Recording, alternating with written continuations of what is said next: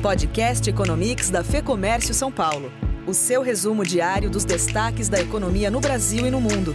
Com André Saconato. Dia essencialmente ruim para as bolsas dos países desenvolvidos.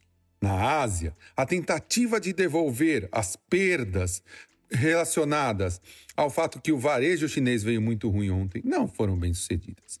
Até tivemos altas na maioria das bolsas, mas altas muito pequenas em relação à queda que tivemos nos outros dias.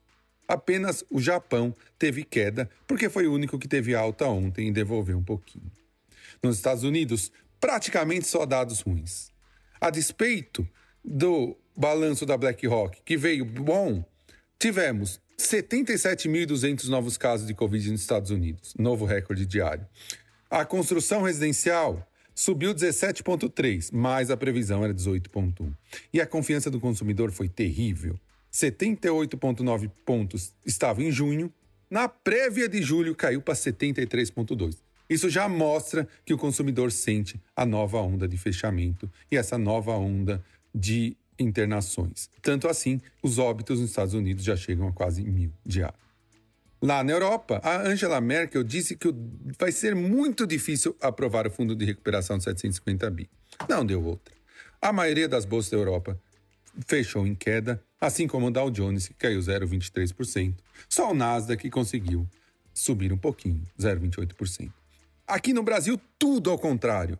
Só notícias boas do lado político indícios que o ministro Paulo Guedes referia à Eletrobras quando falou em privatização fez com que a ação dessa PN subisse 12%. Ele também disse que a reforma tributária vai ser enviada à Câmara até dia 21 e vai tentar harmonizar Senado e Câmara dos Deputados.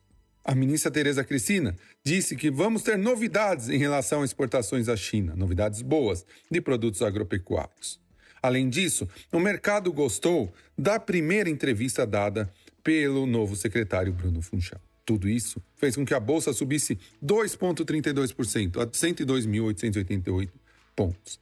Já o dólar foi no sentido contrário. Novamente o estrangeiro continua saindo. O, o investidor brasileiro que está suportando a bolsa. O dólar teve uma subida de 1% e fechou a 5,38, ponto que ainda causa preocupação.